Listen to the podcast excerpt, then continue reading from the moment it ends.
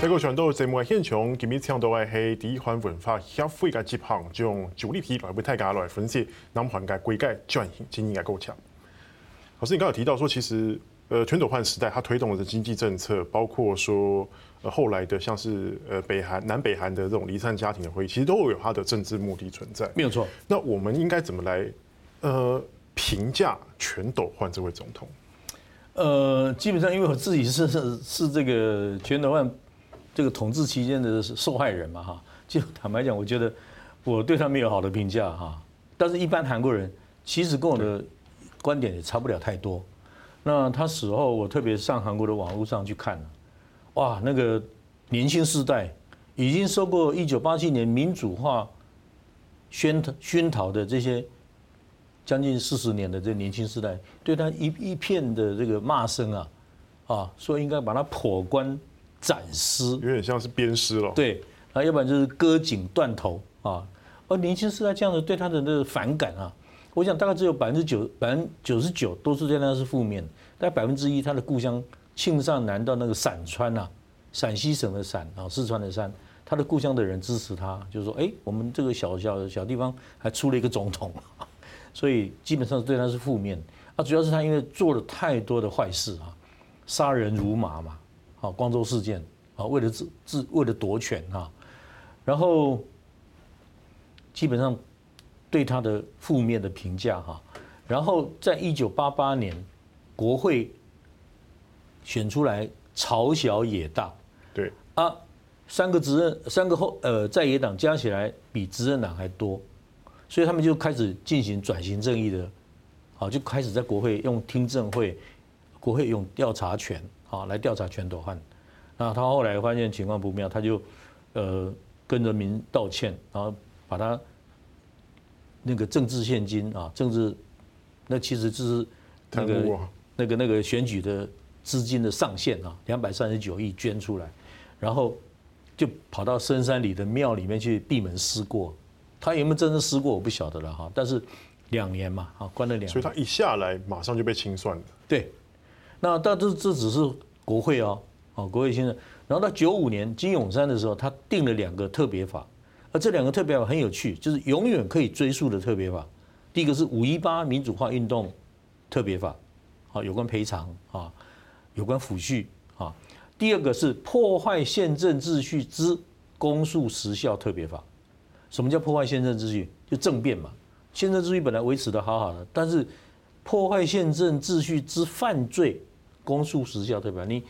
政变过程当中，你让人民的生命财产受害，你就必须负起既有法律规范的制裁。所以这两个法定出来之后，两个总总统就被逮捕了。那第一审跟全斗焕对，第一审全斗焕被判死刑，卢泰愚判二十二年半。那第二审之后减刑，全斗焕变成无期徒刑，然后卢泰愚变成十七年。这只是第一步的转型正义，但是还没有完成啊。那经过这。几十年来的这个这个民主化的过程，哎，又发现很多新的事证，例如说，军方情报单位流露出当年镇压光州十天当中啊，几月几日几点钟派了多少部队到哪一个据点去镇压，啊啊，镇压的军队的人数是多少？这些记录都流出来了，啊，第一个证据，第二个证据，全斗焕曾经派直升机从空中。用机关枪对下面的群众扫射。听说那个弹孔啊，大大楼现在都还有那个弹弹孔的痕迹。对，那个光州全楼南道厅对面一家叫一栋楼叫全日大楼，它的墙壁上充满了弹痕，而那个弹痕是由上往下射的弹痕，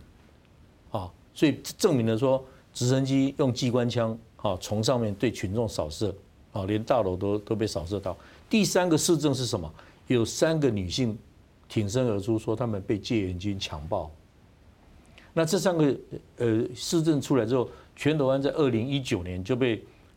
他之前有一个官司是诽谤罪啊，诽谤一个神父说他他他讲的话是都是都是谎言啊，被他的这个神父的侄儿也是神父啊，被他提起告诉。那他第二次被提起刑事起诉啊，已经起诉了，就是我刚讲那三个市政，但是还没有开庭。那检察官可能认为说他已经年纪大了哈，大概活不了几年，所以连快九十岁人也要拉出来继续审判。对，这个是这些是永远可以追溯的，就像纳粹啊，他们当年屠杀犹太人，哎，那个国际人权公约啊，这些违反人道罪、大量屠杀罪是永远可以追溯的。所以你看到纳粹在追杀那个呃犹太呃屠杀犹太人的那些纳粹的犯人哈，到九十四五岁已经很老了，他只是当年在焚化炉呃对对堆那个煤炭啊这样的一个工人一样。更何况像全斗焕、卢泰愚这样子，曾经军事政变，然后又参与这种屠杀的对对的领导者，对，所以一九八七年他们发现情况已经。不对了哈，所以卢泰愚就很聪明的就宣布一个六二九宣言，把全全斗湾政府当时已经被将近要被推翻了。我这我当时人在现场，一九八七年六月六月抗争，当时有两个，除了内部由下由下而上的这个抗争之外，还有来自美国的压力。美国就是说，雷根政府警告他不准动用军队去镇压，所以他最多只用到催泪弹嘛，他说连催泪弹都可以把一个大学生打死。李韩烈啊，那第二个嘿很有趣，透过国际奥会啊，IOC 发表一个声明，如果韩国继续动荡不安的话，不惜取消一九八八年汉城奥运的主办权。哇，这个把军事政权吓坏了。他当年一九八一年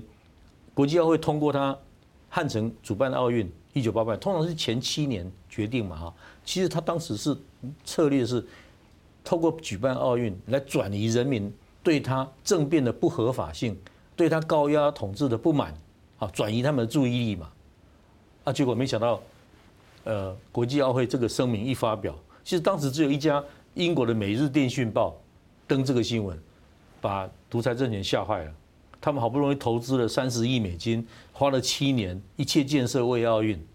结果可能马上就化为乌有。老师，那这样子哈，再回来探讨说。呃，除了这段过去之外，那其实您说就是，其实对于他的之前的罪行，现在都还在追诉嘛，对不对？那所以说，韩国的转型争议走到现在也还没结束了，是还在现在进行式。我觉得哈，到后来有可能一个一个状况，再立一个特别法，因为全斗焕呃判呃无期徒刑之外，他被判罚金两千两百多亿嘛，合台币大概五五十几亿哈。然后他只缴了三分，缴了一半多啊，另外一半还没缴。但是他贪腐敛财大概五六千亿韩币，就合币合台币这就是一百五十亿两百亿左右哈。所以如果立一个特别法，对他的，因为他那些钱可能都都去给小孩买房子啦，让小孩去开买奢侈品了，对，然后买画廊的画啦啊，收集那些名画。所以如果一个特别法可以把他那些贪腐敛财的钱。把它叫他吐出来，啊，那把那个钱来用来补偿这个光州事件的受难者、受难者家属的话，我觉得到那个程度的话，转型正义才算真正落实。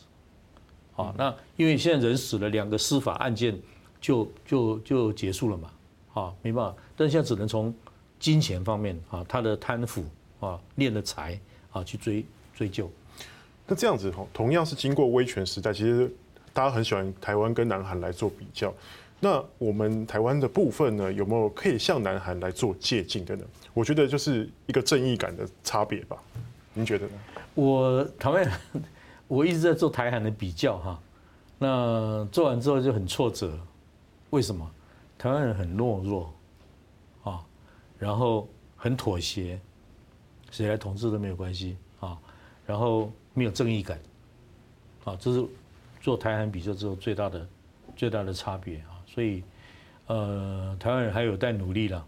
好，我们转型正义呃，通常做半套啊，没有完成嘛。会不会像有点像分期付款式的转型正义？对，就切切香肠，一片一片切啊。这分期付款式的民主化就是若林正藏，日本的台湾专家若林正藏教授讲的嘛。分期付款式的那个，就是说我们在呃民主化之后，我们没有一次一次清算。啊，一次就把它切割清楚，不像南韩吼一次，对，但南韩也是走了这么十几年的转型正义的路哦，对，不是吗？所以我觉得用德国的例子就很好，他们经过两次嘛，哦，纽伦堡纽伦堡大审啊，战后，那第二次东西德统一之后，那他们当时有一个清算，呃，他们叫做除垢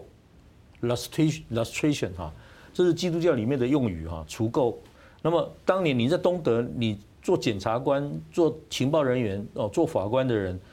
你不能再从事这个行业。那还好，德国有充分的这个法律的人才啊，可以去填补那个东德德东的那块缺口啊。所以经过除垢，有人把除垢 lustration，有人把它分成翻译成人事清查，啊，那我们没有啊，我们完全没有。哦，当年的那些加害者，嘿嘿。反而他们掌握了那个媒体的话语权啊，哎，说话还更大声，哦，所以你像那个，我对不起，我不讲哪个单位啊，像像像那些组织们哈，在台湾可以那么大声的、嚣张的这样子，呃，支持北京的论调，那些根本用，如果我们有 lustration 除垢的这个的人事清查的话，那些人早就应该应该滚蛋了，但台湾没有做嘛，所以我觉得台湾的转型正义真的，我们如果有韩国的一半。的那种正义感，我觉得就就不容易了。所以老师，你觉得真的差别在这个正义感？对，台湾人的正义感，而且台湾人太懦弱、太妥协啊，然后这个是台韩比较之后最大的挫折。是，好，谢谢老师。好。